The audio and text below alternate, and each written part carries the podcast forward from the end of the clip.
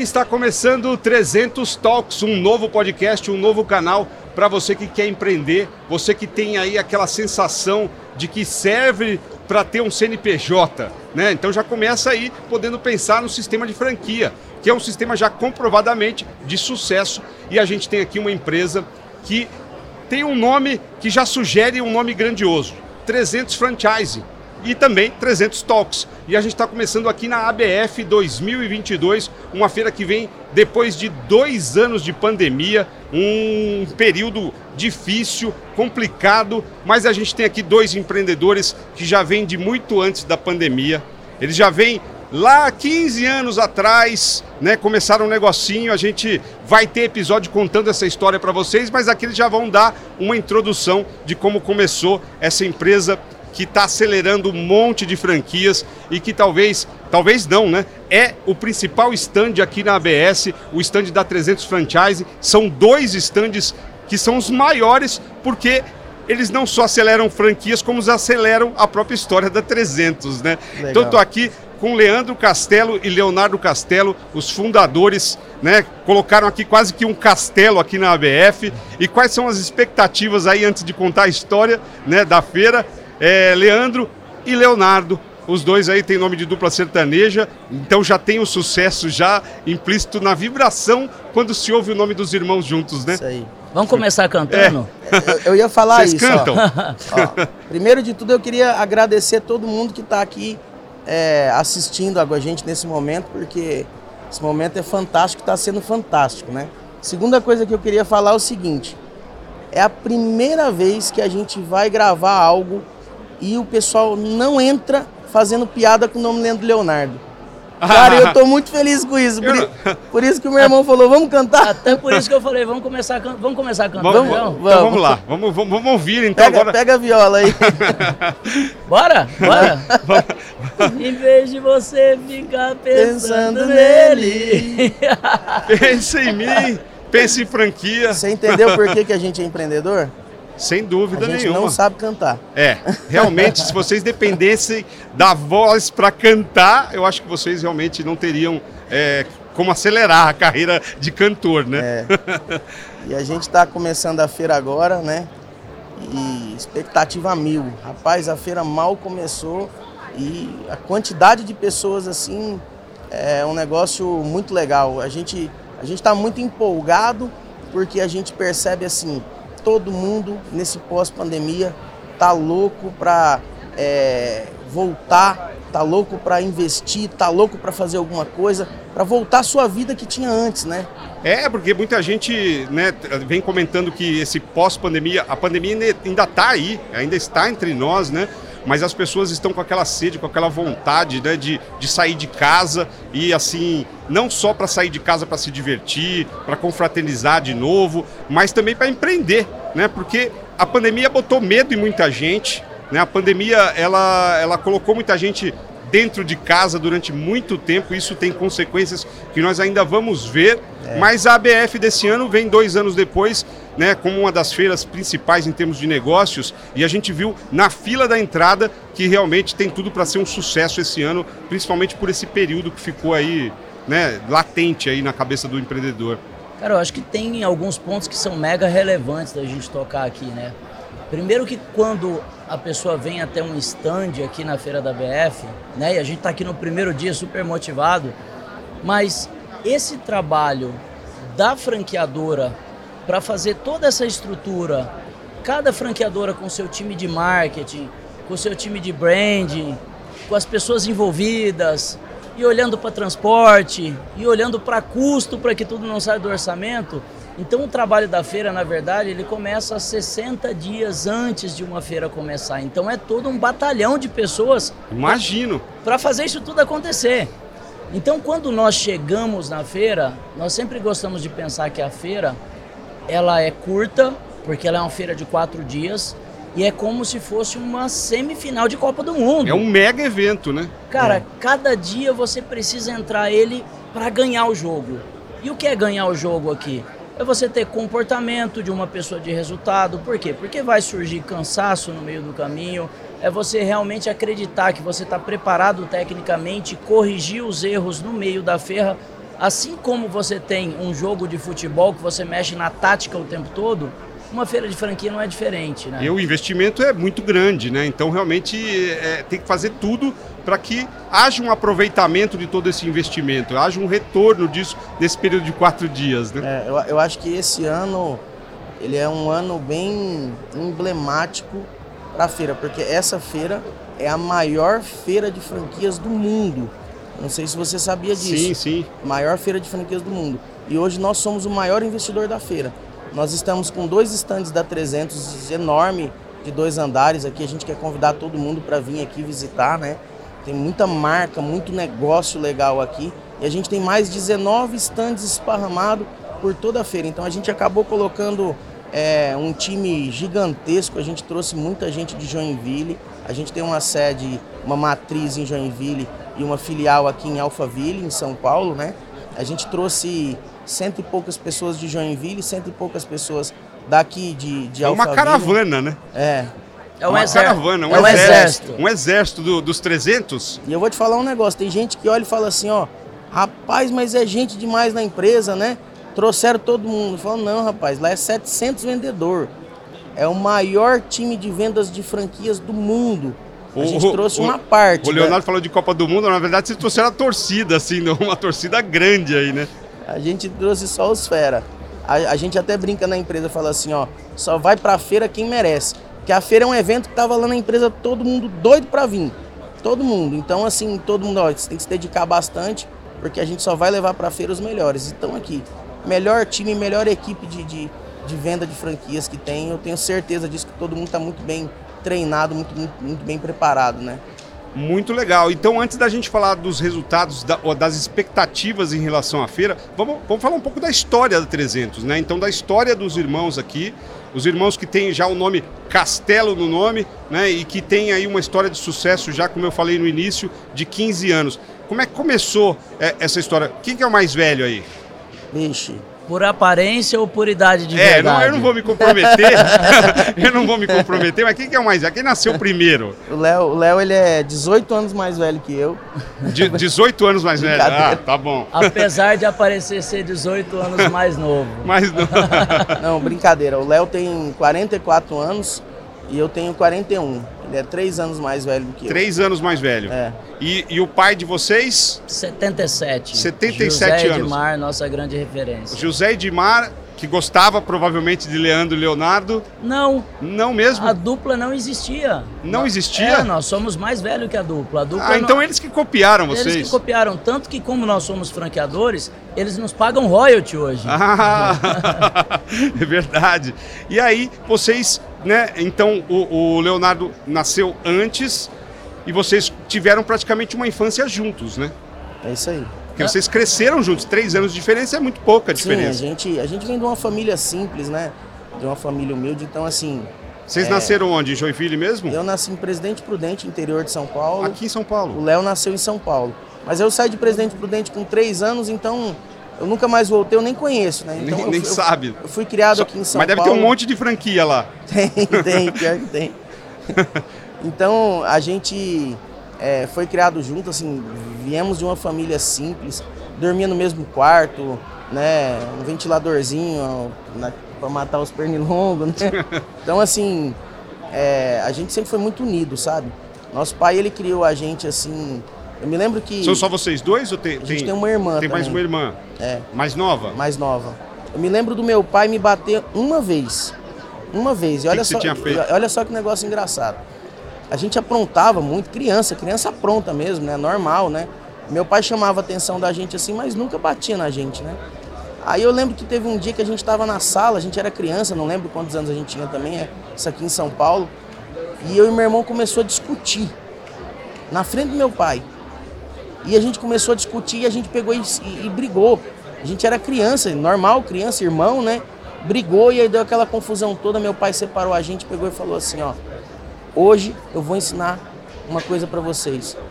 Vocês nunca podem esquecer que vocês são irmãos e vocês têm que ser unidos. E eu nunca bati. E hoje eu vou bater. E se fizer de novo, apanha de novo. Mas como a gente não é bobo, a gente não fez de novo, né? Mas Bateu é- nos dois, Bateu então. nos dois. Tomaram, Bateu uma, nos- tomaram nos- uma surra por causa da- dessa desunião aí. Por causa da desunião. Deve ter sido forte, traumatizou então. Não é que traumatizou, mas ah, acho que impactou de Vocês forma nunca positiva. mais né? brigaram depois disso? Nunca Mas- mais brigamos. Mas né, eu acho que não foi só a surra. A questão está relacionada às coisas que foram faladas, Sim, né? que é a lição, né? A lição que, que marcou. Sim, sim. A lição, é, a- as palavras né, de um pai, quando os filhos realmente são bem educados e tem essa, essa, essa- esse conceito familiar muito forte e escuta o conselho do pai e aquilo fica intrínseco da pessoa, é, só tem realmente como seguir e fazer o que o pai mandou, né?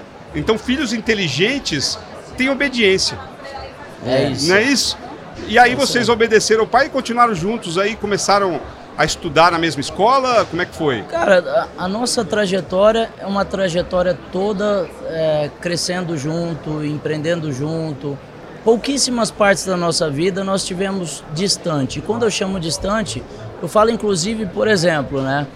Nós morávamos em um prédio, né? é, cada um no seu apartamento, meu irmão em um, eu no outro e meu pai no outro nós compramos outros apartamentos no mesmo prédio. Então a gente sempre foi muito de estar próximo, essa proximidade sempre nos deixou muito forte. E tudo sempre que a gente foi pensar, eu nunca consegui pensar num plano meu sem estar envolvendo meu irmão. E eu acho que de vice-versa. Nós nunca conseguimos pensar num plano, putz, eu vou fazer tal coisa. Ah, é, já surgiram propostas para nós, por exemplo, de falar assim, pô, por que, que vocês não fazem algo fora do país? Porque a gente não quer estar distante da nossa família. Então, e a assim, mamãe? a mamãe também é viva, é, super apoia, né? Nós temos uma família que sempre nos apoiou muito em todas as decisões e sempre lembrando, né, que o empreendedor ele não toma a sua decisão certa, ele tenta acertar, mas ele erra muito. E é muito importante que no momento do erro, no momento da dificuldade, você tenha o apoio das pessoas que gostam de você. e Como que é o nome da mãe de vocês? Célia, A dona Célia, então, aí, realmente está vendo vocês hoje contando aí. Então, é a base, junto com o pai de vocês, é, de- dessa união e dessa vida familiar que, o- que o, que o Leonardo está comentando. é. É isso aí. E Acho que aí? A gente está aqui hoje porque a criação, nossos pais, principalmente nosso pai, realmente ele, ele foi diferenciado. E não, não era por dinheiro, não, porque a gente vem de uma família bem simples, mas realmente a ele conduziu É- e é- sempre acreditou que a gente ia chegar onde a gente está hoje. E, e vocês acreditaram em tudo que ele colocou, né? Então, por isso que a gente também está comentando aqui, falando, do- é, estendendo um pouco a história da família, porque a gente está falando de uma, de uma empresa de sucesso nacional, ainda não é internacional por escolha de vocês, né? Por opção. Não, ela, ela, É. ela já é, Já inter- é, já já é é, né? internacional. Mas o foco ainda não é, No- é, nós, tem- internacional. nós temos franquias em mais de 14 países. Então já é internacional. Já é internacional, só que nós não temos uma sede fora do Brasil. Então, Entendi. não tem essa necessidade. Quando eu digo proposta, nós já tivemos propostas de montar sedes para a gente mudar do, do país. Do país. E nós nunca quisemos. Porque nós senão tem que levar a família junto. tem que levar. tem E que aí levar. o, o- o papai e a mamãe também não querem, né? Acho que eles estão numa fase de vida Já, agora já que não, não querem mais não- esse não é tipo mais- de, não é de mais aven- o momento, que é uma né? aventura, mudar de, É. de, de país, né? Outra cultura. Então, assim, é muito difícil realmente a família aí. Cara, tem, tem uma coisa que é super relevante: tudo aquilo que você vai fazer de diferente na vida, independente de ser empreendendo ou qualquer coisa, você vai passar por uma coisa chamada curva de aprendizagem. Uhum. Você vai passar um período aprendendo e no processo de aprendizagem você pode aprender lento ou rápido. A forma mais rápida é através de pesquisa, estudo, mas você também aprende errando, Principalmente, né? principalmente, Principalmente errando. O, o- errando. o aprendizado Pa- com erro é mais na dor, né? Parece que não, mas acaba saindo mais barato, desde que você tenha humildade para assumir o seu erro e corrija ele rápido. É, eu costumo dizer que o errar faz parte, né? Desde que os erros sejam diferentes também, Isso, exatamente. Então, assim, se você errar e co- errou, entendeu o erro, corrigiu o né? erro. Corrige. Rápido. Rápido. Aí você errou de novo, outro erro diferente, corrigiu de novo. De, E né? aí vai, vai E evoluindo, né? você vai numa velocidade tão grande corrigindo e Até- não errando de novo os novos, os novos erros, que Até as que- pessoas que estão olhando você por fora, elas não conseguem perceber os seus erros. Aí ela vai olhar para você e vai falar assim: eles só acertam. E é, uma, e, e é uma mentira. É porque sai mais É. barato errar. errar e corrigir. Errar e errar corrigir. e corrigir, errar e corrigir. E tem, tem um momento, né, para você realmente errar ou se erra a vida inteira. Um no- dia, nos um dia a gente tem que aprender, né? Não pode também, né? Sim, na- ninguém, nada é tão bom que não possa ficar melhor, né? É. Então acaba errando em algumas coisas diferentes e acaba acrescentando e fazendo o negócio evoluir, né? Você sabe como que é o nome da nossa empresa?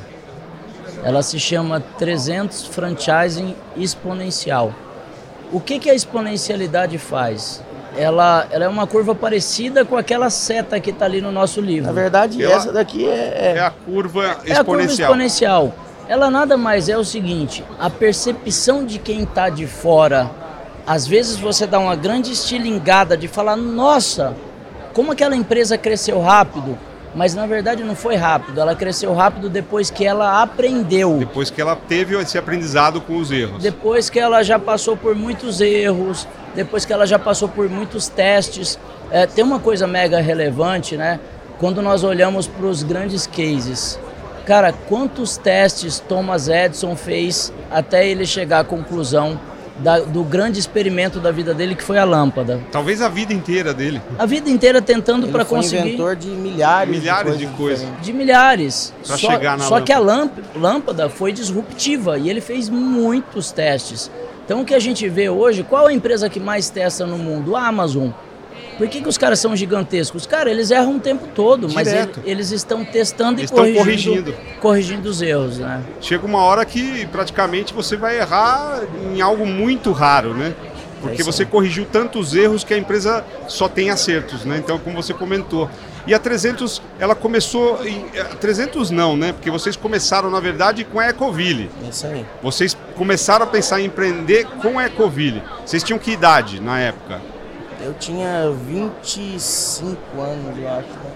26, não é, lembro. 26 Não e eu não Não 29. sei exatamente. 15 anos 15 atrás, anos atrás. 15 anos atrás, né? E aí vocês, como é, conta um pouquinho dessa história para quem está já assistindo ou nos ouvindo, né, Rapaz, conhecer um se a pouco gente isso. começar a contar essa história, o povo chora. Porque é, é- é sério, tem muita tristeza no meio do caminho. Tem muita coisa boa, né? Mas as coisas boas elas vieram ao longo do tempo, né? Com o passar dos anos, conforme a gente foi aprendendo, né? Mas assim, é, quem vê de fora entende, no- nos vê como uma história de sucesso. Mas a grande realidade é que a gente, a gente vem de uma família humilde, né? A gente conseguiu estudar, conseguiu fazer faculdade, porque às vezes nem todo, todos conseguem, né? Só que a gente saiu da faculdade, eu vou dizer que assim, um pouco arrogante. Vocês fizeram Ah, faculdade de quê? Engenharia. Os dois fez engenharia. Na, me- na mesma universidade? É. Porque nosso pai, ele, ele, é, ele trabalhou a vida inteira em fábrica e ele sempre dizia, né? Vai Meus ser filhos- engenheiro. Meus filhos vão ser engenheiro. Ele dizia, vocês vão ser empreendedores, vocês vão ter um negócio de sucesso, mas vocês vão ser engenheiro. Vocês vão estudar e vão fazer engenharia.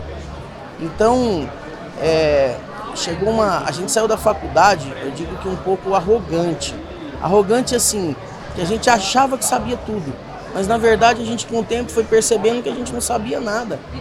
E quando chegou a fase da gente montar um, um negócio, né, que a gente. É uma história que a gente já contou muitas vezes. A gente tava. Minha mãe pediu pra gente comprar um produto de limpeza, vinha passando uma Kombi, né? E a gente viu o rapaz vindo assim, ele, ele foi parando assim, 500 metros assim, ele parava a cada 10 metros, vendia um monte.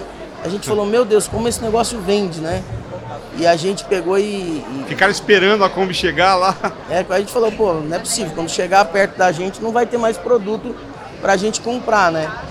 E na hora que a gente comprou o produto, a gente começou a conversar com aquele rapaz, a gente pegou e falou assim, olha um pouco da arrogância, né? Falou assim, caramba, olha o tanto que ele vende.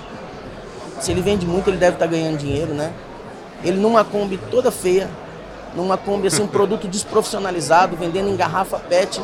Se ele vende tanto desse jeito, imagina se a gente fizer tudo certinho, bonitinho, profissionalizar o negócio.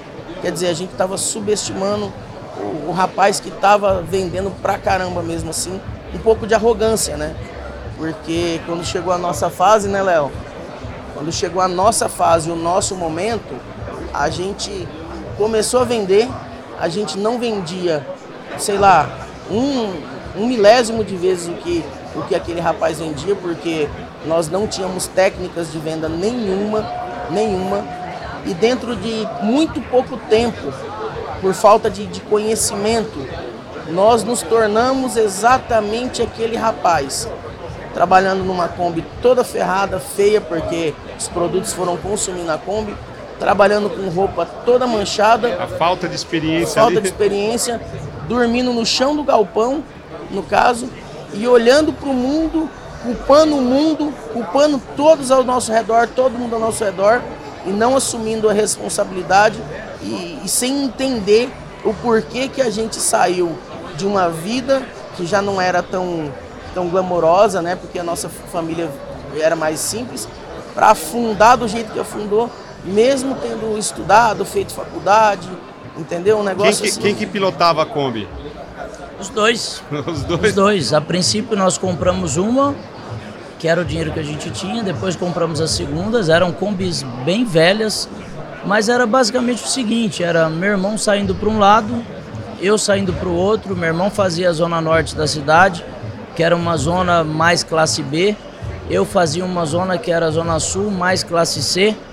É, e característica, cara, os dois saíam de casa com muita garra, sabendo que precisava voltar com dinheiro no meio do dia. Cara, não é a questão de. tinha. Ah, é.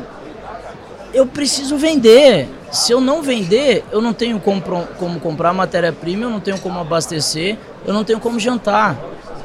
Então nós tivemos que aprender a vender na marra. E aí a gente foi vendo algumas coisas, né? A gente, com a cabeça de engenheiro, começou a trabalhar números. Poxa, o Lê trabalhava mais numa classe social acima, percebia que ele atendia uma quantidade um pouco menor de cliente, mas ele tinha um ticket médio maior, Maior, que, o, que o meu. mais. E eu tinha que atender um monte de gente para chegar no ticket médio que ele Dele. chegava. Mas os dois traziam resultado. A gente competia, é, e a gente até gosta de falar, cara, a área comercial precisa de competição. A gente competia entre si, Vocês eram competitivos. mas então. de uma sempre forma, fomos. Mas de uma de forma, forma positiva. sadia. positiva. E vocês trocavam ideias, Isso. exatamente dessa diferença que tinha. mesmo. Porque acho que só mudar o bairro já deu para vocês vários aprendizados aí para vocês trocarem, É, né? na verdade, assim, ó, a gente começou a estudar vendas né, nessa fase, que foi o que deu o up que fez a gente mudar.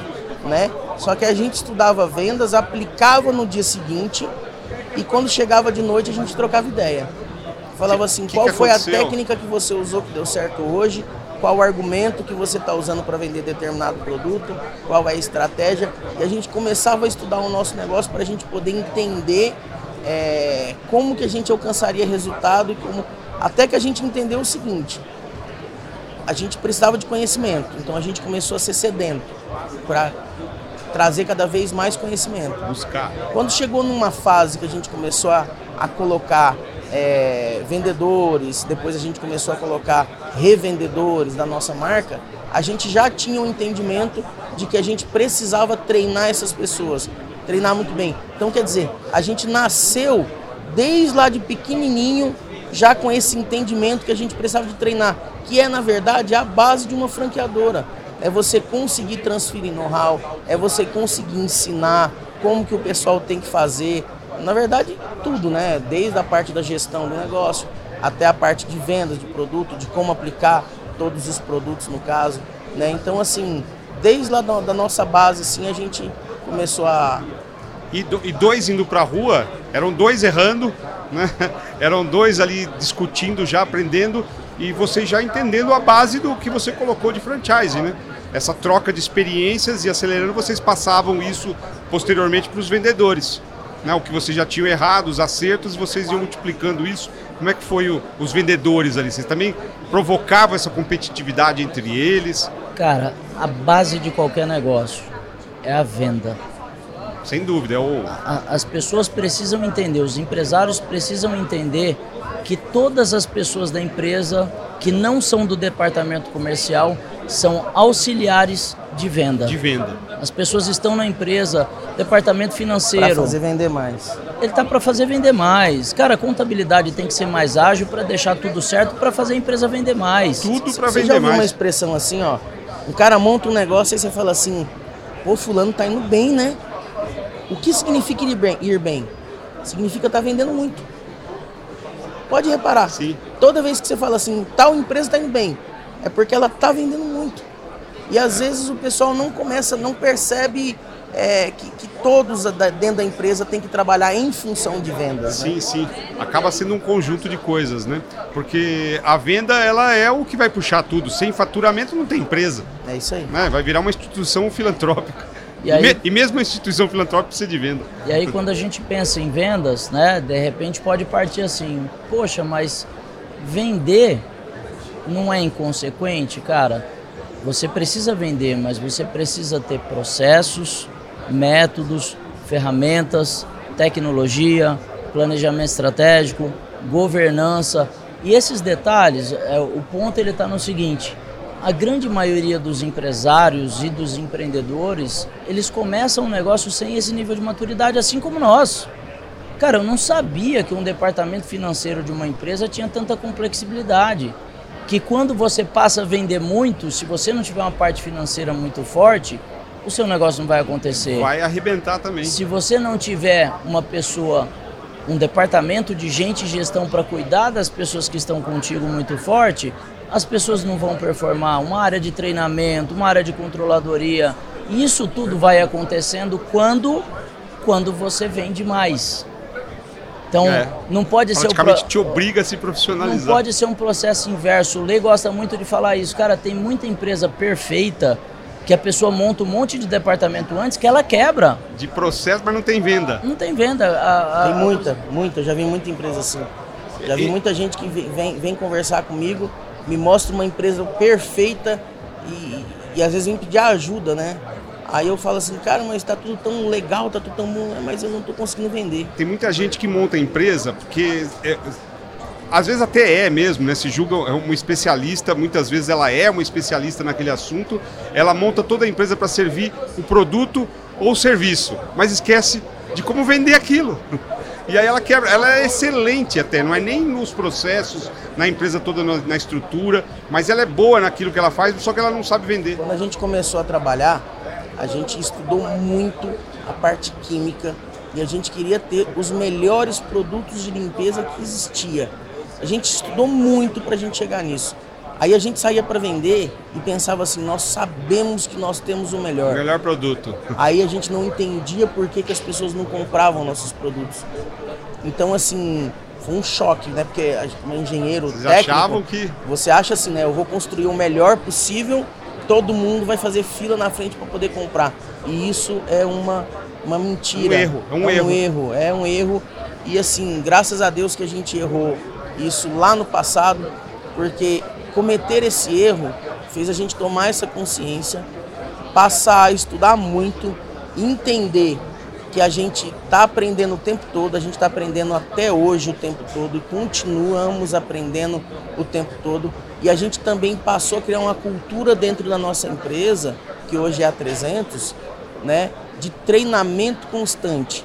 Nós treinamos a nossa equipe uma hora e meia por dia todos os dias. Tem gente que pergunta assim, por que, que os vendedores da 300 são tão preparados? Eles encontraram, eles conseguiram selecionar né, um time muito bom de vendas.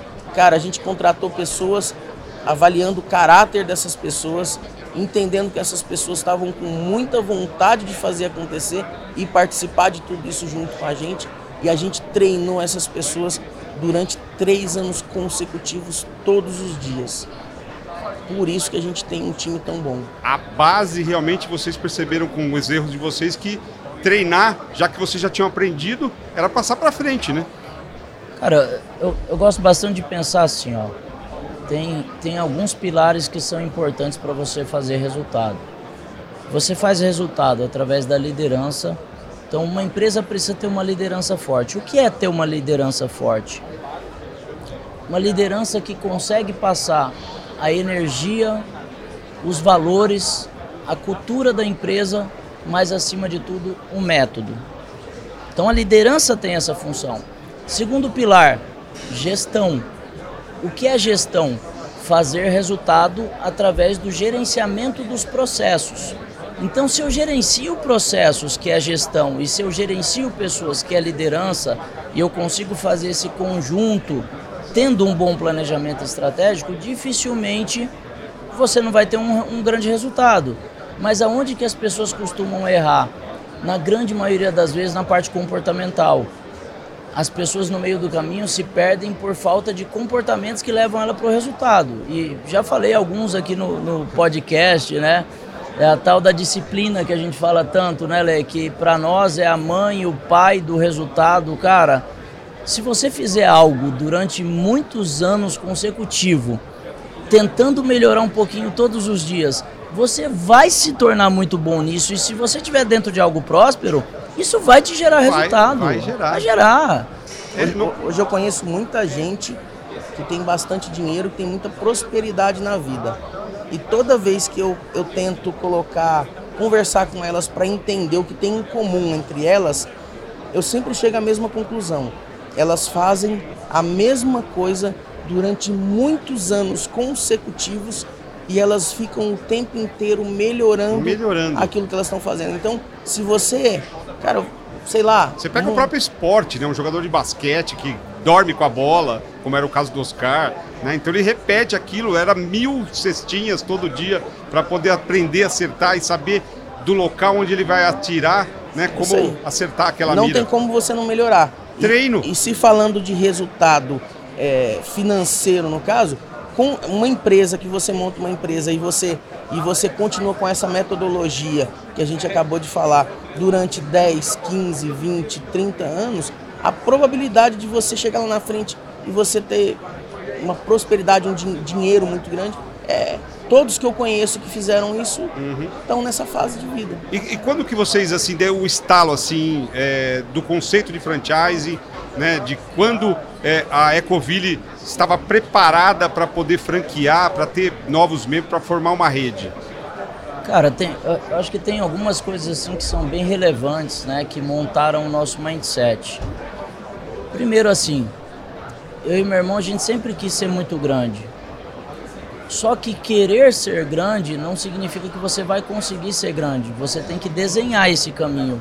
Tem que planejar, né? E planejar. Algumas pessoas já fizeram isso. Então eu sempre gosto de pensar, a primeira coisa que eu gosto de fazer, eu e meu irmão, que a gente segue muito a mesma linha de raciocínio, é, cara, quem são as pessoas, e para você que está ouvindo o podcast, quem são as pessoas que te inspiram? Porque você precisa se, modelar. Você precisa modelar, porque se a, a pessoa que está te inspirando não é aquela que atingiu o resultado que você quer atingir, você já está com o pensamento. Já tá errado. Você já está errado. No pensamento, olha só, não é nem no plano. Sim, no sim. pensamento você já está pensando errado. Então nós sempre pensamos muito grande, só que a gente não sabia como fazer. Eu lembro, Lê, quando a gente abriu nossa primeira loja, que um olhou para o outro e falou assim, que ela começou a, dar muito certo rápido, né? Uhum. Um olhou para o outro e aí eu lembro, não sei se foi você ou se foi eu, que a gente falou assim, vamos abrir 100 lojas próprias? E aí hoje a gente fala assim. a cabeça era diferente, né? Mas a gente hoje fala assim, por que 100? Por que própria? Então assim, o empreendedor ele solta muito as coisas, os planos, sem fazer análise. Por que, que a gente vem sendo tão disruptivos no franchising? Porque quando nós resolvemos entrar de cabeça, nós fomos lá e estudamos os maiores players do mundo.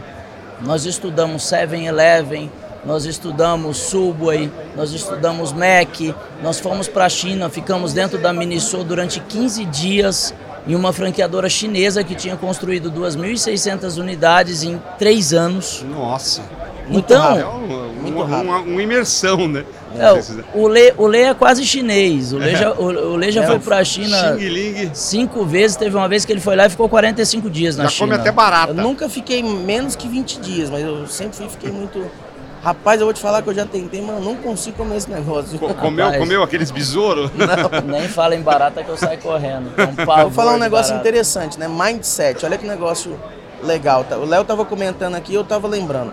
Quando a gente chegou em Joinville, de cara, uma mão na frente e outra atrás, cara, a gente não tinha nada, só tinha vontade de fazer. E eu nem comentei aqui, mas a gente entrou em Joinville é, por engano. A gente entrou em Joinville por engano. O Léo perdeu a carteira dele e a gente teve que ficar em Joinville um, dois, três dias. Conhecemos Joinville e depois, com o tempo, decidimos mudar para Joinville para montar esse negócio. Quando a gente chegou em Joinville, a gente pegou e falou assim, já estava decidido que a gente ia trabalhar com produto de limpeza, a gente foi na vigilância sanitária, né? E pediu todas as empresas, não sei se você lembra disso, todas as empresas que estavam registradas que poderiam vender produtos de limpeza da região. Aí a gente pegou, visitou todas as empresas, procurou conversar com todos os, os donos das empresas que estavam acessíveis. Se não deu, a gente visitava os lugares, tentava conhecer a fábrica, visitou todo mundo. E a gente pegou um caderninho e saiu anotando pontos positivo, negativo, estimava faturamento de cada um, não sei o quê. Aí a gente chegou, cara, a gente não tinha nada. Não tinha nada, a gente só tava com as mochilas na, atrás das costas. A gente chegou com aquele estudo que a gente fez assim, pegou e falou assim, ó, é aqui que a gente tem que morar a gente vai ser maior que todos esses aqui. De cara. Já, já os dois já concordaram de. Né? Lembra disso? Le, le, lembro disso e tem uma coisa interessante, né, Lê? Por que, que a gente não sonhou em ser o maior do estado? Falta de conhecimento. Vocês não sentiam capazes de Cara, ser o maior do é, estado? É, sabe o que amplia? Naquele momento não. Aquele não. momento não. Sabe o que amplia sonho e o que amplia visão? Você conseguir ter a visão das pessoas que fizeram. De, de você fazendo de, de você, você fazendo, o mesmo que elas. Modelagem. É, modelagem. É, é o conceito de programação neurolinguística mesmo, né? De você realmente conseguir modelar aquilo que você quer ser, né? Em cima de alguém que já é. Cara, eu até gosto de pensar assim, né? Hoje em dia o termo mentoria é muito comum. Antigamente se usava outras uhum. coisas. Ah, vou pedir um conselho consultoria. E, e, tem muita gente que chega para mim e fala assim, para mim, pro meu irmão, e fala: pô, cara, vocês são os meus grandes mentores. Eu até acho que o mentor ele tem uma necessidade de ter prazo de validade, porque você também precisa pegar outras visões. Então, uma pessoa pode ser mentorada por mim, pode ser mentorada pelo, pelo Lê. A pessoa que está sendo mentorada, ela precisa entender o que ela pode arrancar de melhor de nós de todos os pontos negativos, aproveite os positivos e tire o me melhor do seu é mentor. A famosa teoria camarão, né? É porque Arranca às vezes cabeça, as perninhas, o rabo e fica só com o que tem de bom ali, né? É porque às vezes o pessoal vê pessoas de resultado, quer se inspirar nas pessoas de resultado e tem uma falsa ideia de que as pessoas são boas em tudo. E isso não é não é verdade, né? Por exemplo, nós sabemos no que somos bons. Então, por exemplo, se alguém quer quer pegar uma mentoria nossa, no caso, né? Quer pegar conselhos nossos. Ele tem que pegar naquilo que a gente é bom. E aquilo que a gente não é bom, ele tem que buscar alguém bom para ele poder aí construir a história dele. Entendeu? Que é o que vocês fizeram, né? Exatamente. A gente se cercou de gente muito boa. A gente passou, a gente se tornou empreendedor Endeavor. A gente não comentou isso, mas a Endeavor deu muito acesso para a gente. A gente passou a conhecer muita gente, muito empresário no qual a gente se modelou, né? A gente foi conhecendo gente que estava com, com, faturamentos assim astronômicos, falando em IPO, outros fazendo IPO. Até que eu ouvi um dia um, um cara pegou e falou assim para mim assim, ó, meu sonho é fazer a minha empresa valer 100 bi. Cara, eu aprendi muita coisa naquele dia. O, o mindset de vocês ajustou, né?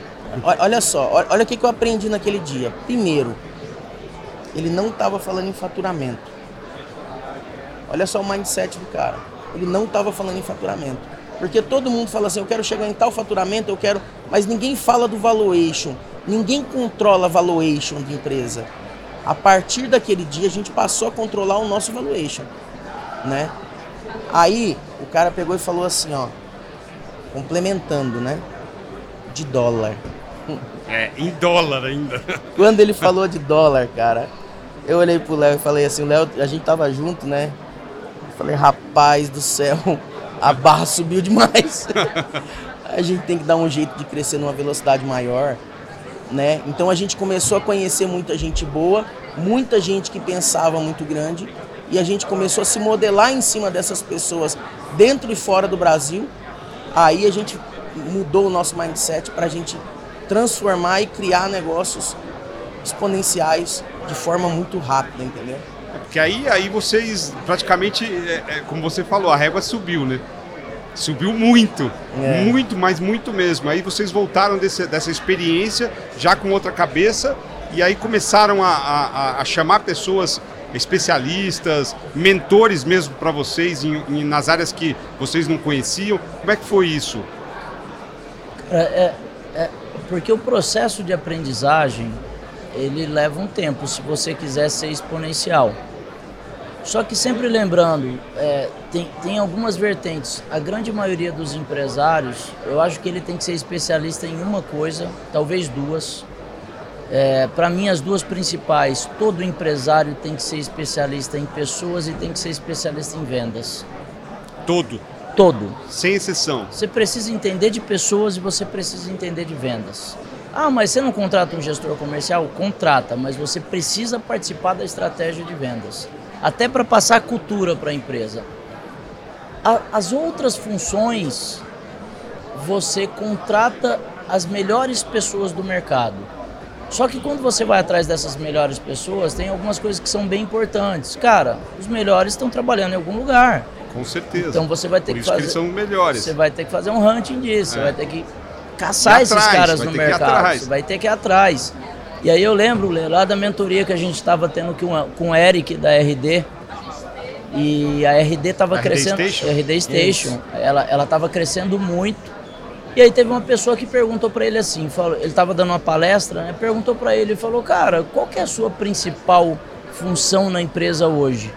E eu lembro que ele falou assim, Lê, estar atrás dos melhores profissionais do mercado. Então, o time faz uma grande empresa. Só que para montar um time, é um encaixar as peças certas e muitas vezes nós contratamos pessoas que têm um currículo excepcional e aí você traz ela para sua empresa e fala: "Caramba, a pessoa não performou". Porque às vezes você deixou de olhar a parte comportamental, você deixou de olhar se a pessoa acredita nos valores da sua empresa. Então tem muitos pontos importantes que levam uma empresa para uma escala. Aí você pensa o seguinte, ó, quero contratar as melhores pessoas. Alguém, o pessoal que está ouvindo isso aqui, com certeza nesse momento está pensando: vou contratar as melhores pessoas. Ok, mas agora como fazer? Porque essas pessoas estão trabalhando em outros lugares. Como que a gente se torna atrativo? Porque não é só dinheiro, atrativo o suficiente para essas pessoas quererem trabalhar com a gente. Porque assim, ó, se você pega uma pessoa que está ganhando X e você oferece X e meio ou 2X, primeiro que você vai onerar demais a sua empresa e tem outra questão também. Talvez essa pessoa venha por um período curto, não se identifique e depois saia. cultura toda e não se é. É, é, mais ou menos como a gente comentou a metáfora do esporte, né? Um jogador, ele tá lá no Barcelona é, e ele joga muito bem, como que um outro time tira ele de lá?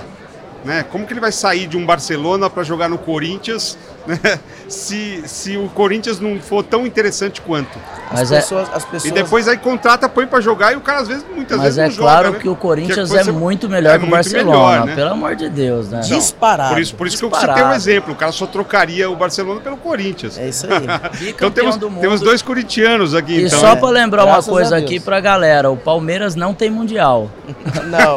Abraço, é brin brin brincadeira, a gente brincadeira. Tem, nós, nós, temos muitos amigos palmeirenses, abraço aí para toda a galera. Mas é bem isso que você colocou, é, é, é muito parecido com essa, essa coisa de jogar num time, né, e sair de um time, é, vestir aquela camisa, defender com garra, e daqui a pouco você quer que aquele cara jogue no seu time, e ele, ele até vai, ou por dinheiro, né, ou por uma série de fatores. A gente, a gente chegou a uma conclusão, sabe? As pessoas, elas querem estar participando de uma construção de algo muito grande. Então, por exemplo, assim, ó, quando a gente criou o projeto 300 Franchise, a gente tinha Ecoville na época, a gente criou o projeto, como que a gente atraiu pessoas? Foi criando um plano gigantesco, desenhando esse plano e mostrando que é possível fazer e falando o seguinte, a gente vai chegar em 10 anos aqui, mas em 5 a gente vai estar tá aqui, em 3 aqui, em um ano aqui, no primeiro mês aqui, e hoje a gente tem que fazer a isso. A gente está aqui e qual é o próximo passo? É isso aí. Entendeu? Você desmiuçando o plano e mostrando para as pessoas que dá para fazer. As pessoas querem construir. A gente grita, a gente grita todos os dias, todos os dias. A gente tem um grito de guerra. e a gente grita Eu algumas vi aqui no coisas começo da feira, viu, né? no começo da feira foi incrível, Né? assim, a gente realmente Tem uma é, etapa- ficou impressionado. Tem uma etapa que a gente grita assim, ó. A maior do mundo é nossa missão. A gente nasceu gritando desde o primeiro dia da 300. Nós nascemos para ser a maior do mundo. E quando a gente bota isso para fora, a gente acredita nisso de verdade. A gente enganja pessoas que querem participar da construção da maior do mundo. Entendeu? O dinheiro, ele vai se tornando consequência de você executar um bom trabalho, dessas pessoas executarem um bom trabalho, e a gente conseguiu atrair muita gente boa. E elas acreditarem também, Sim. né? Porque se você não acreditar, Hoje o nosso papel é principal esse, É. é, ficar o tempo inteiro mostrando para as pessoas que é possível, entendeu? E desenhando e Mas- fazendo elas acreditarem mas vocês só sonho. conseguem convencer porque de fato vocês acreditam. Com certeza, a gente vai ser. Porque fazer as pessoas né, gritarem isso, como eu vi aqui no início da feira, é, vocês precisam ser convincentes. Não, não, eu não vou gritar, eu vou, eu vou gritar assim, porque a gente viu, a gente reparou, a gente comentou, né? Então as pessoas estavam ali gritando, né? Não é assim, ah, baixinho, ah, 300, não. Não, é com é 300. Com emoção. então, com emoção, Você vê que o vivendo aquilo, vivendo aquilo querendo atingir essa meta. É isso aí. Querendo chegar nesse objetivo que vocês colocaram e que vocês acreditam primeiramente antes deles, né? A empresa. eu, não, eu não- eu não tenho nem dúvida. Deixa eu te falar um negócio interessante aqui, o Léo já, já, já, já complementa. Nosso pai criou a gente dizendo que a gente ia fazer. Nosso pai nos convenceu. E eu acreditei. Tem gente que às vezes fala assim pra mim assim, Leandro, você sabia que você ia viver isso tudo? Eu falo, cara, eu sabia. Mas como? Eu falo, cara, meu pai me criou falando. Meu pai me criou falando que eu ia fazer, então. Uma criança não, não duvida do pai. Então, desde sempre, desde criança, a gente sempre acreditou que a gente ia viver tudo isso que a gente estava vivendo. Inclusive, ele convenceu vocês a fazer engenharia, né? né? Que engen- engenharia também nada mais é. A gente vai falar de programa. Tava falando de programação neurolinguística. É uma engenharia do cérebro.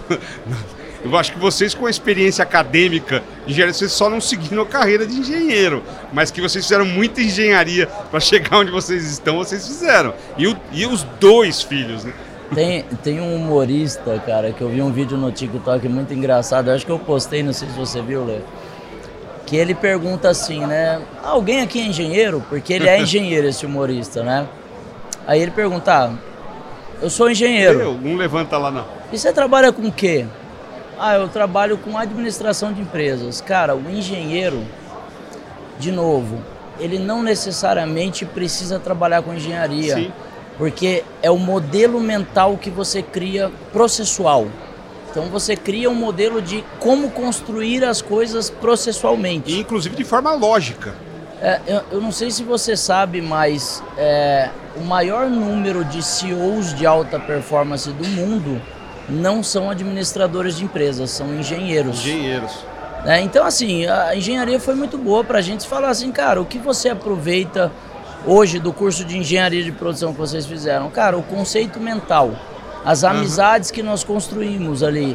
E tem muita gente que fala assim, ah, pô, a faculdade, não sei o que, cara, a faculdade é muito boa para você conversar com pessoas, para você construir relacionamento, porque ali é um ecossistema de pessoas que querem se desenvolver. De- dessa mesma forma, nessa mesma pegada, né? Eu, go- eu gosto bastante de pensar assim, né? Tem aquela frase que nós somos a média das cinco pessoas. Cara, nós somos a média do ecossistema. Se aqui dentro dessa feira tiver alguém puxando um ritmo maior, os outros franqueadores também que- vão ter também que fazer, eles também vão atrás. ter que fazer. Tem uma teoria que é bem interessante.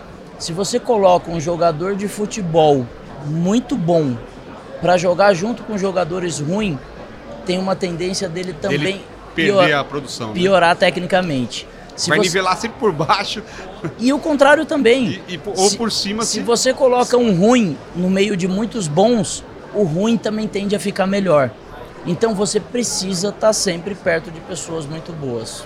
É a convivência também, o, o, onde você, o ambiente também faz, né? Como você está colocando aí. Se uma pessoa nasce na favela, né, é, acaba sendo muito mais difícil ela, ela ter um estudo, ela ter uma educação, ela eh, se formar como mesmo como empreendedor. E aí, se é uma favela onde você tem ali um conceito de crime, a probabilidade de se tornar um criminoso é muito grande. É isso aí. E às vezes a pessoa vai fazendo aquilo e nem, nem sabe ela, que tá ela, errado. Ela nem tem consciência. Ela não tem consciência. Não tem consciência. caso, Não né? tem consciência. E aí, a consciência de vocês, de, de- de todo esse conceito, eu, eu realmente eu, eu percebi com esses gritos de guerra né, da 300 aqui no início da feira. Foi algo que realmente me, me marcou, me impressionou, né, e eu tenho certeza que ao longo desse programa aqui a gente vai descobrir né, nos negócios de sucesso que já estão comprovados né, que é, o que vocês aprenderam ao longo de todos esses anos, ele é uma receita. É uma receita, é uma receita de um bolo que cresceu e que depois é só você colocar ali os ingredientes que, que o Leonardo colocou muito bem, você também colocou vários desses ingredientes, bota ali, faz isso e que as pessoas de fato vão gritar. Vão gritar pelo que elas acreditaram, compraram e sonharam e que vocês estão acelerando ainda mais esse processo com essa experiência de vocês, não é isso? E ela é uma receita que nós estamos agora partindo para o nosso segundo livro, né? Que é o Guia Definitivo da Gestão Pois é, Exponencial. aqui tá um livro de receitas aqui, né, praticamente. É, é isso que eu ia falar Ele ainda agora. não foi lançado, tá para ser lançado. O nosso primeiro livro, que foi o Sonhe, Acredite e Faça, ele é um livro que conta a nossa história, mas ele, acima de tudo, tem como principal objetivo. De quando é esse livro? O Sonhe, Acredite e Faça, ele é um livro... dois de- anos. Ele tem dois anos. É recente já, já, já, vocês já estavam na 300 já. Já, já. Já, mas ele não. Ele, ele, ele pega o início da 300. Então a gente conta basicamente a história da Ecoville nele, né? Foi uma história de resiliência. Então ele é um livro que qual que é o principal objetivo? Inspirar as pessoas a não desistir. Inspirar as pessoas a sempre acreditarem nos seus sonhos, acreditar, mas acima de tudo ter atitude de fazer. E aí quando vem Leandro e Leonardo já empresários maduros, eu nem vou dizer empreendedores, porque nós somos empreendedores, mas nós nos transformamos em empresários. Empresários é aquela pessoa que já está mais pautada em visão sistêmica, em números, em processos, né? É um processo de transformação. A gente empreende dentro do nosso negócio, mas se tornar empresário é diferente. Sim. E a gente traz para o mercado realmente o que a gente acredita ser um guia que vai mostrar para as pessoas que existe uma modelagem para você crescer de forma exponencial. E não necessariamente é através da venda de franquia, é uma série de critérios, ferramentas, processos e tecnologias que você utiliza para fazer isso. É uma forma de pensar, mas nós de verdade estamos contando no livro aquilo que a gente viveu e aquilo que a gente vive. Como que é o título do primeiro livro? Sonhe, acredite, faça. Porque assim, ó, tem pessoas que escrevem muito, já vi muito livro, já li muito livro, de muito conceito, mas o escritor não viveu aquilo. Ele não, ele pegou um estudo, fez Uma- um estudo muito grande, Acadêmico, talvez? é, acadêmico talvez, e ele foi fez aquele livro ali, né, para servir de base, né? Nesse livro aqui não. Nós estamos contando exatamente como nós fizemos, como o que nós vivemos, aonde nós erramos, Vocês estão dando Aonde- literalmente a receita. aonde a gente acertou. é a caixa Essa- preta. É. a caixa É preta. a caixa preta. Se eu não coloque duas pitadas de sal que vai ficar ruim. Sa- Sabe que tem uma coisa interessante assim? É, que de repente o pessoal é, pode pensar assim, pô Léo, mas vocês vão abrir o jogo pro mercado, para todo mundo, o que vocês fazem, o pessoal não vai copiar vocês. E eu lembro ano passado, quando a gente estava fazendo planejamento estratégico, Lê, que a gente falou, cara, o método, ele não é difícil de ser copiado. Agora você fazer a gestão do método e você montar uma cultura organiza- organizacional que faça isso tudo funcionar, esse é o grande segredo. A receita a gente vai passar. Não- Agora, o não só o grande agora segredo, para chegar como- nesse nível, acho que Agora- vai demorar, né? Agora, como gerir esse método e como introduzir dentro uma cultura de leão que acredita de verdade que está ali. Você pode ver, nosso exército, eu falo exército porque é um exército. O nosso exército de venda só tem leão. Não tem um gatinho miando ali. Não. Se tiver, a gente Se, tira. se tiver o gatinho miando, fala, não, não tô te ouvindo, É, gatinho. é. Vira leão aí. Semear tá fora. É isso aí. Ah, E, e acho que essa é a grande questão. O Léo falou, foi muito assertivo no que ele relembrou aqui da gente conviver. Como gerenciar é, esse método, acho que é o grande segredo. E eu vou te falar mais uma coisa, tá? É, hoje, quando as pessoas vão montar uma, um, um negócio, as pessoas pensam em montar qualquer coisa, nem sempre elas pensam em montar uma franquia. Na verdade, 5% das pessoas montam franquias. 95% montam negócios, Um negócio. um negócio Um qualquer, negócio. um CNPJ, que quebra em 5 anos. A grande maioria quebra no primeiro, depois segundo, alguns sobram e acabam quebrando Mais no... de 80%. Mais de já que- 80%. E acabam em cinco quebrando Ou no seja, ano. só 20% ultrapassa essa barreira de 5 É. anos. Hoje, se a gente for parar para analisar, nós é, abrimos, vamos abrir a caixa preta de como a gente faz e como a gente torna os negócios exponenciais e muita gente vai nos modelar em cima de nós e vai nos copiar. Algumas vão conseguir, outras não vão conseguir. Ok, tudo Mesmo bem. percentual. Só que, só que o que as pessoas não estão percebendo é o seguinte: nós estamos impactando a sociedade de uma forma tão grande que esses 5% que hoje monta franquia, ao longo do tempo vão ser 10%, depois 15%, depois 20%, e vai chegar um ponto que todas as pessoas, quando for iniciar a sua vida empreendedora, elas vão iniciar o seu negócio, a sua vida, montando uma franquia Com o conceito de com franquia, um pelo menos. conceito de franquia. Então vai ao, ao longo do tempo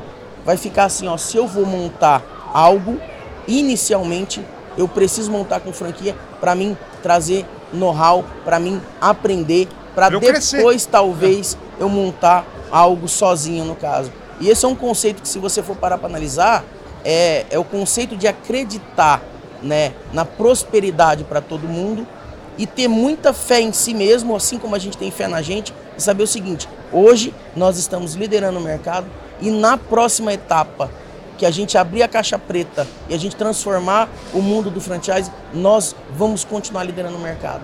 Ah, mas afinal, qual que é a meta de vocês quando vocês mudaram o mindset? A maior do mundo. Então acho que vocês estão nesse caminho, É né? isso aí. Vocês continuam no caminho e acredito que dar receita para as pessoas e, e impactar na sociedade como vocês têm isso como objetivo é dar a receita. É ver mais empresários é, seguindo a, a- a receita de vocês e vendo o bolo crescer e principalmente agradecendo a vocês por, por essa receita, porque se eles vão fazer um bolo crescer com a receita que vocês estão dando, vai haver gratidão, vai haver respeito, vai haver admiração e vão levar isso cada vez mais para cima. Porque a pessoa não admira alguém que está embaixo, muito difícil, né? elas admiram alguém que está em cima. Né? E acho que fazer isso, dar receita, é se manter em cima. Porque enquanto a pessoa está aprendendo o que vocês estão ensinando, é, vocês estão aprendendo outras coisas né, que vão ensinar depois, mas vocês já estão indo na frente. Eu acredito que a 300 é, é, só pelo, pelo fato de vocês colocar as pessoas para gritarem, né?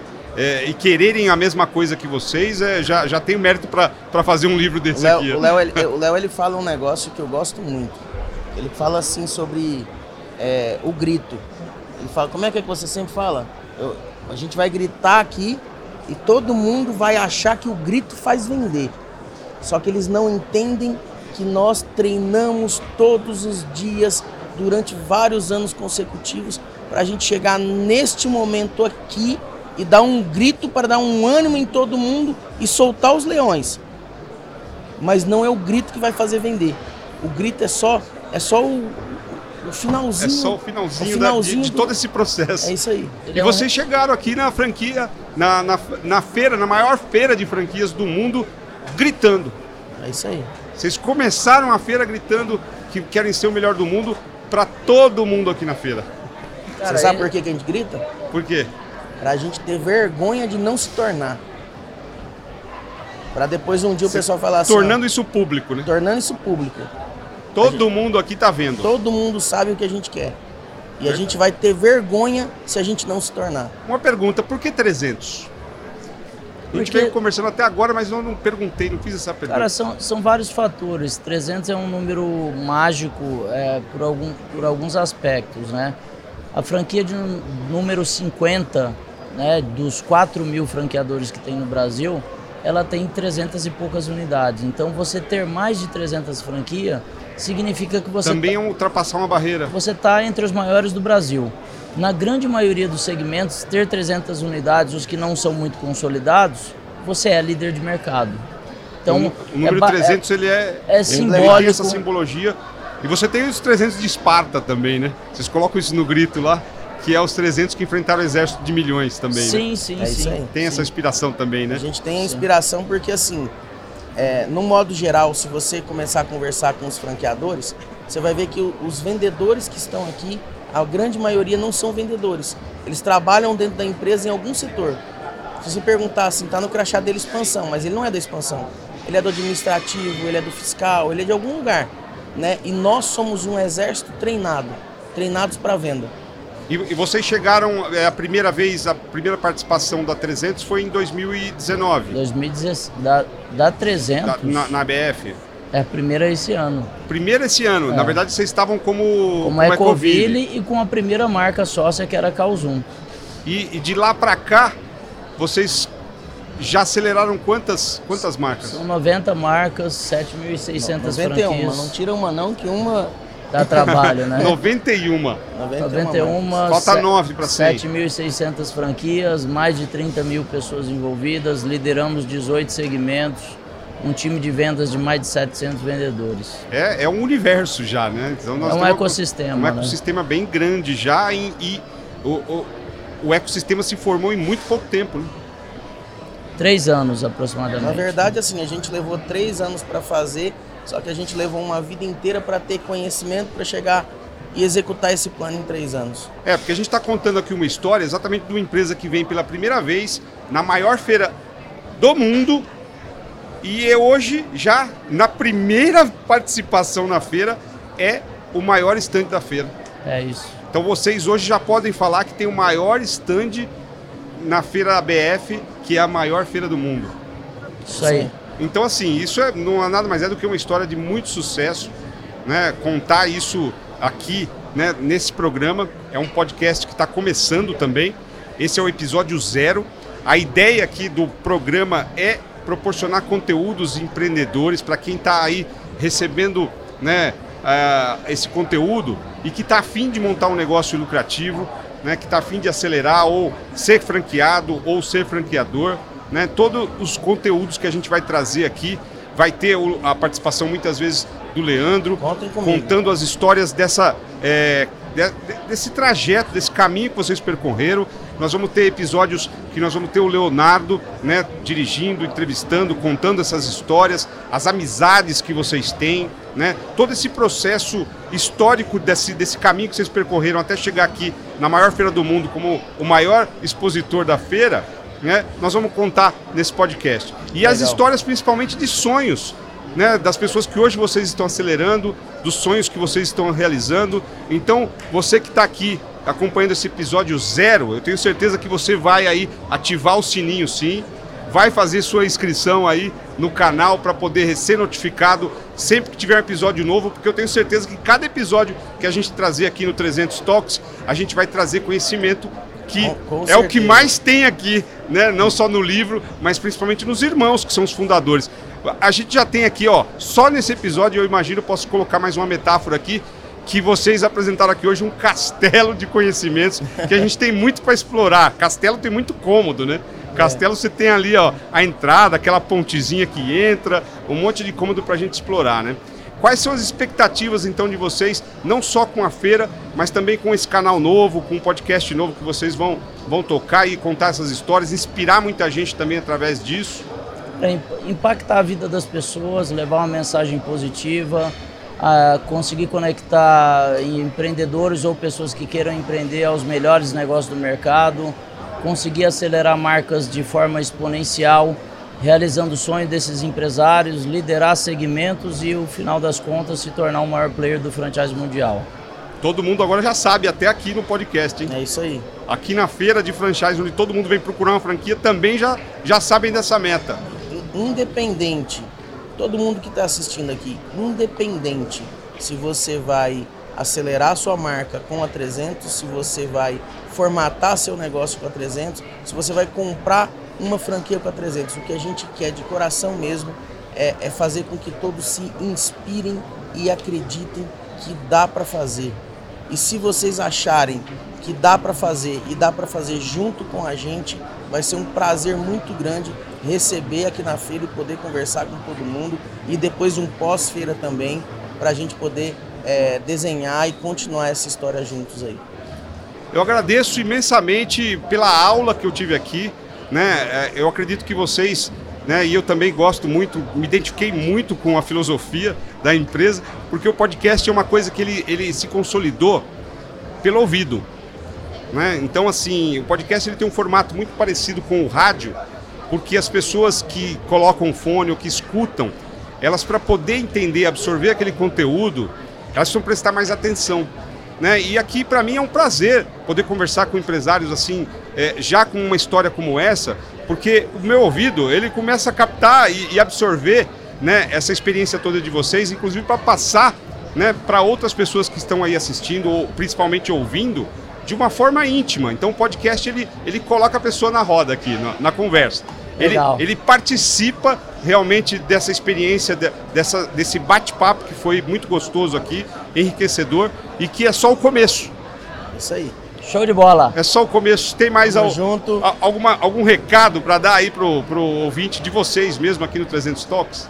Continue acreditando nos seus sonhos, nunca perca fé. Vamos para cima, faz acontecer. 100% de tudo que acontece na nossa vida depende de nós mesmos. Vamos lá, execução.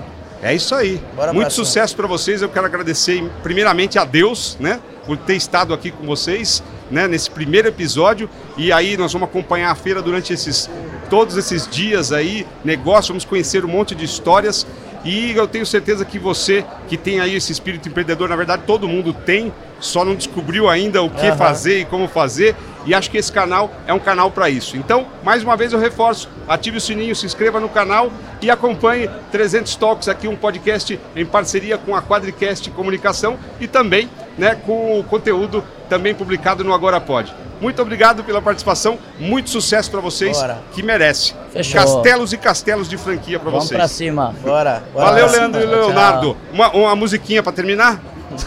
Em vez de você ficar pensando nele, em vez de... Tá certo, parabéns, hein? Muito Valeu, sucesso. Quanto muito, né?